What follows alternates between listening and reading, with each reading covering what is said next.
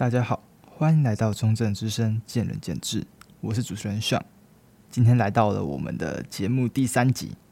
然后我们第三集的主题是关于健身补品介绍。然后一样，这集是由我我来跟大家讲解这个内容。原则上，从下一集开始都会有来宾。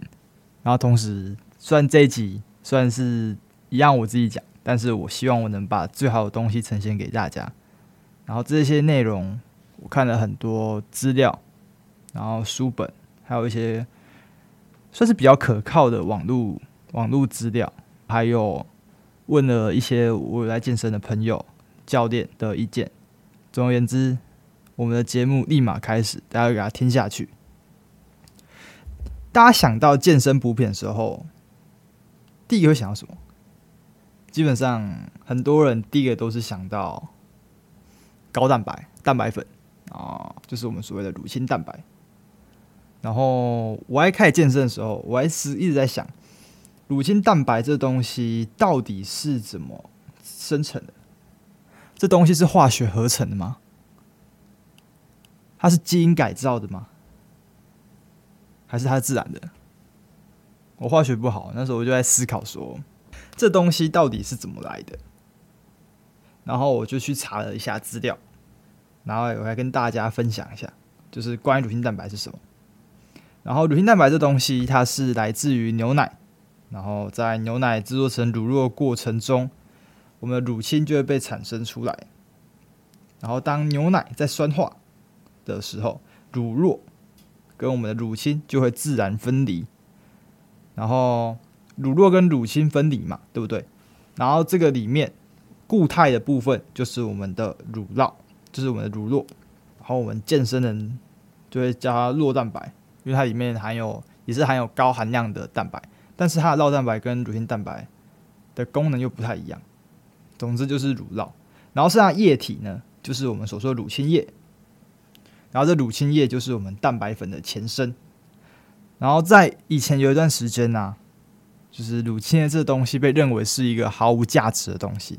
所以基本上，在乳酪生成出来的时候，然后这个乳清液就会被把它就把它丢掉，因为他们觉得这个很没有用。但是后来发现说，这东西其实还蛮有用的，因为它里面含有高含量的蛋白质跟氨基酸。然后再然后后来健身的文化，就是健身的变成一个风潮之后，然后这就变成一个。最好的蛋白质补充品，毕竟它的蛋白质含量是所有东西里面最高的。然后还没讲完制作过程，然后这些这个乳清液啊，我们把它生成出来要怎么办？然后就会进行我们的过滤跟清洗，然后去除里面一些多余的脂肪跟乳糖。然后过滤后，乳清液会进行脱水，然后这时候就变成一个叫做乳清浓缩物的产品。乳清浓缩物。就是再把它烘干，然后烘干完之后就变成粉末，变成一个粉状的东西。然后这个粉状的东西就是蛋白粉，就是我们所熟悉的蛋白粉。那为什么要把它烘干，然后变成粉状的呢？就是因为透过这个方式比较方便去安装跟运输到了我们健身爱好者或是有爱喝蛋白粉的人上面。他们就只要把乳清蛋白加入水或是牛奶，有人会加入豆浆或加入各种饮料，然后搅拌啊，然后摇来摇去，就是变成高蛋白饮品。简单来讲，乳清蛋白就是这样。所以他说是不是化学合成或是天然的？其实我觉得它应该不属于不属于化学合成物。就像你会觉得说，呃，牛奶或是优酪这东西是化学合成的吗？基本上不会嘛。所以基本上这东西是自然的、天然的。就大家可以放心去喝。然后乳清蛋白这东西啊，市售乳清蛋白分为三类，哪三类呢？第一个就是浓缩乳清蛋白 （WPC），然后再就是分离乳清蛋白 （WPI），最后一个就是水解乳清蛋白 （WPH）。那这三款 WPC、WPI、WPH。浓缩、分离、水解，到底它们到底差在哪里呢？其实是我认为，呃，最主观的差别就是价格，水解最贵，然后再分离，然后再浓缩。那我来我来跟大家简单一下介绍一下它们到底是什么东西。第一个来讲乳清好了，就是浓缩乳清蛋白 （WPC）。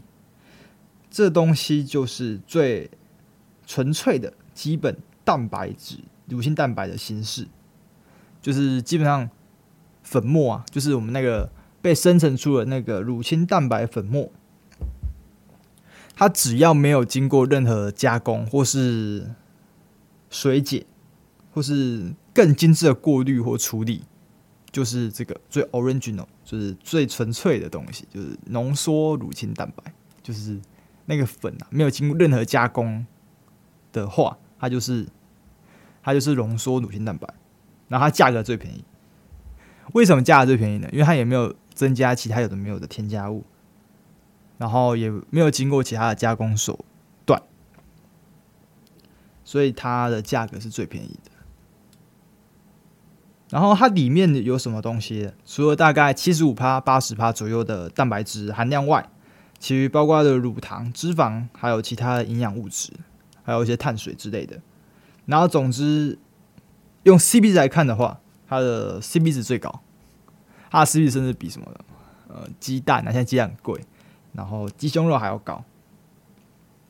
总之，如果用 CP 值来看的话，其实会还蛮推荐它的。然后再要讲就是 WPI，然后分离乳清蛋白啊，这个东西刚刚讲嘛，这个乳清蛋白粉末没有经过更细致的过滤和处理，那它就是浓缩乳清蛋白。然后分离呢，它就是经过了。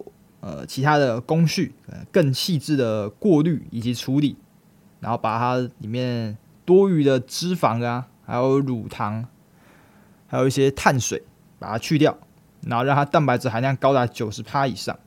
然后这个东西啊，如果对，如果你有乳糖不耐症，或是你正在减脂，可能要为备赛，你要进行低脂饮食或是低碳饮食来讲话，这东西就很适合你。而且这个东西的这分离乳清的蛋白，这分离乳清的热量也比呃浓缩乳清蛋白的热量还要低，同时蛋白质含量比较高。但是因为这东西它的制作过程比较复杂，然后价格也比较高，所以价格也比较高，就是大家衡量一下自己的钱包。然后再来讲最贵的就是水解乳清蛋白。啊，这个东西为什么更贵？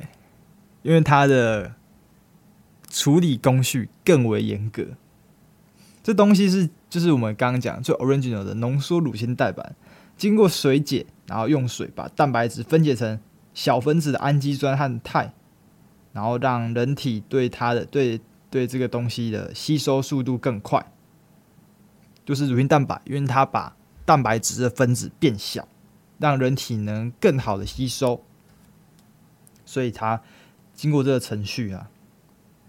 就是比较复杂，所以价格是最高的。然后它最适用于怎样的人？基本上就是很适用于康复中的病人，然后特别就是刚做完手术或正在恢复肌肉机能的病人，或是有消化系统有问题的人，都很适合这东西。然后如果你是运动员，或是你现在急速需要呃快，就是急速需要呃快速恢复你的体能的话，那这东西很适合你。但刚刚讲了嘛。这东西它处理的手续越多，那它的价格也越高。基本上水解是最贵。然后我觉得哪个最好呢？刚讲嘛，我们用价格来看的话，水解大于分离大于浓缩，然后处理工序也是水解大于分离大于浓缩，然后蛋白质含量来讲的话，基本上也是呃水解大于分离大于浓缩。那我觉得哪一种最推荐呢？呃，我自己主观认为，呃，分离乳清蛋白这东西是我最推荐的东西啊。毕竟经过研究啊，就是台湾的九十五趴的人其实都有分解乳糖功能不佳这个问题，这是根据卫福部的研究。然后根据哈佛健康杂志指出，亚洲人的乳糖不耐症比率在世界上高为九成，基本上。有九成以上的人就是有九成以上亚洲人，他们的肠胃并不是很，并不是很适合去碰乳制品。如果一个很单纯的乳制品让他们去吸收的话，其实呃消化的效率、吸收的效率反而不会到那么好。啊，既然你已经喝蛋白粉，就是你希望能更快或更好吸收蛋白质。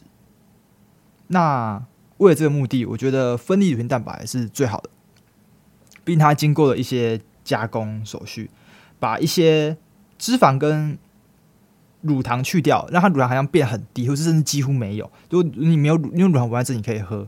所以你对于就是如果你有乳糖不耐症，是对于我们这种亚洲人来讲的话，分离乳分离乳清蛋白，我认为是最好的。虽然它价格也比较高啊。但是你们如果觉得价格很高的话，那可以去挑选说，就像市售的，啊，像是我没有帮任何厂牌打广告，有像是 On，然后 BSN，他们都有出那一种呃混合乳清蛋白。什么是混合乳清蛋白？就是这个产品里面它混合了浓缩，混合了分离，然后甚至像我现在喝的 BSN 里面还有酪蛋白，还有一些。呃，BCAA 啊，有的没有的氨基酸进去，就是它的营养含量会比较丰富，然后含了很多东西。但是因为它们哪个东西都不是最主要，所以它价格也比较没有像浓缩，没有没有像没有像芬迪那么贵。然后，但是它营养含量又比浓缩还要高，所以我很推荐这种呃混合乳清蛋白。毕竟刚刚讲嘛，浓浓缩并不适合有乳糖不耐症的人，像我们这种亚洲人，那芬迪我觉得这是最棒的。但是比较贵，那我们就选混合。至于水解，我觉得水解是你有特殊需要的买，因为毕竟它真的蛮贵。像 On 的一罐好像都三四千块起跳，反正我都觉得蛮贵的。好吧，那讲完高蛋白，那我们接下来讲讲肌酸好了。肌酸这东西到底是什么？然后它对于我们这种有爱健身的人来讲，它又能带来什么帮助？好吧，那我们我先来简单介绍一下肌酸这东西啊，它是一个天然存在的化合物。然后它的化学结构跟氨基酸是差不多的。然后哪里能看到它？就是它会存在于牛肉、猪肉、鱼肉这些肉类食品里面。然后如果人类吃掉这些东西，它会由我们的肝脏、肾脏、胰腺中去储存它。然后对运动员或是长期保持那个训练习惯的人来讲，我们每日需要消耗肌酸大概就是五克左右。但是一公斤的猪肉、牛肉、鲑鱼这种海鲜啊，肉类制品。大概只能提供四到五克肌酸。总而言之，我们要满足一日所需，一天要吃一公斤的肉。那这东西其实，除非你在增肌或是你是大胃王，不然真的不太可能一天吃一公斤的肉。所以我们很难摄取该日应该有的量。那怎么办？没有计算不足，会有什么身体伤害或是会死掉吗？这样不会，反正就是你身体不会有任何关系。因为我们身体体内会自行制造肌酸，不需要担心量不足，而且肌酸量不足好像好像也不是很重要的问题。那肌酸它的功用是什么？既然它量不足，好像也不会带来什么什么危害。那我来讲下肌酸到底有什么帮助呢？就是当我们在进行一些爆发性运动，像是举例来讲一百公尺的冲刺短跑，或是进行极限深蹲的时候。这时候，我们肌肉它需要能量，就是 ATP。那它是如何从哪里获取 ATP，让我们身体有足够的能量去进行这些活动的呢？就是从，就是从我们的肌肉里面、肌肉细胞里面进行嘛，对不对？然后这时候呢，肌酸就是 PCR，它它就是它就会让。让我们肌肉有足够充足的能量，有足够充足的能量去应付我们之后的呃的挑战，然后让我们进行这些爆发性运动，像刚刚讲了嘛，极限深蹲或是一百米冲刺短跑，然后以这肌酸作为燃料，然后让我们能达到我们的训练目标，或是让我们的运动表现能更好，提升我们的训练质量。然后，所以透，所以大家知道肌酸的好处就是让我们。就它就是一个燃料嘛，就是让我不管进行呃重训、极限深蹲，或是冲刺短跑也好，跳跳高也好，就是让我们让我们运动表现更容易进步，然后运动质量更好。然后让我们更容易达成自己的目标。这样讲就是这样子，然后让我们肌肉在运作的时候更有能量。然后它对于肌肉量成长有什么帮助呢？就是或是对于你运动表现成长有什么帮助呢？就是因为你每次的训练，不管是跑步也好，重训也好，都有一个良好的运动质量跟一个很棒运动表现。那这样长久以来，长久以来，你的肌肉是不是能成长比平常更好？是不是能有更有更有效率的成长？然后运动能力是不是也让更有效率的提高呢？反正简单来讲，就是因为肌酸让你的运动表现更好，然后，然后你的运动表现更好，更好，你有好运动表现之后，你肌肉量就会提高，运动能力就会更好。这样就这样子。然后肌酸有什么副作用？就是当我们去买这种外源肌酸的时候，有什么副作用？就是肠胃不适，然后可能会有腹泻。像我第一次那时候，我好像也是硬举吧，还是深蹲，那时候也是想要破 PR。然后我就去，我就去跟我朋友借了一勺肌酸，然后这样一勺一两勺那样喝下去，那当然是很有精神哦。可是后来我拉了很久，反正就是对我肠胃，对我肠胃来讲没有很好，但是效果显著，那当然就立马破皮亚了。好，我们既然讲完了肌酸，那我们来讲跟它很类似的 pre-workout。Pre-workout 是什么？它就有类似能量饮料那种东西，就是它里面含有大量的咖啡因，然后它就是粉末，它里面含有大量咖啡因，就是让你在训练的时候，你的能量能比较好，就是提升饮料红牛那种概念，那让你的能量爆棚，然后你的共管提升，然后因为你共管提升，能量爆棚，就会让你的。呃，运动品质跟强度更好，然后你逐渐休息时间也不用那么久，可以省一些时间，然后提升你的肌力跟运动表现。反正就是这样子，就有点类似于提升饮料改的概念，但是它就是属于重训者的提升饮料，就是这样子。那因为它 pre out pre workouts 里面含有大量的咖啡因，所以如果你对咖啡因过敏，或是你喝咖啡睡不着的话，那我觉得你要。去谨慎、谨慎思考，说你要喝多少，这样子。然后很多人在在问，就是像我一开始有点疑问啊，到底 pre-workout 跟计算到底差在哪里？毕竟他们都是让我们训练的时候能能更有效率去完成嘛。然后我教练就回我说，计算它就是增加肌肉含水量，然后让你 ATP 有。更多的能量，或是有更快方法去完成你的运动目标。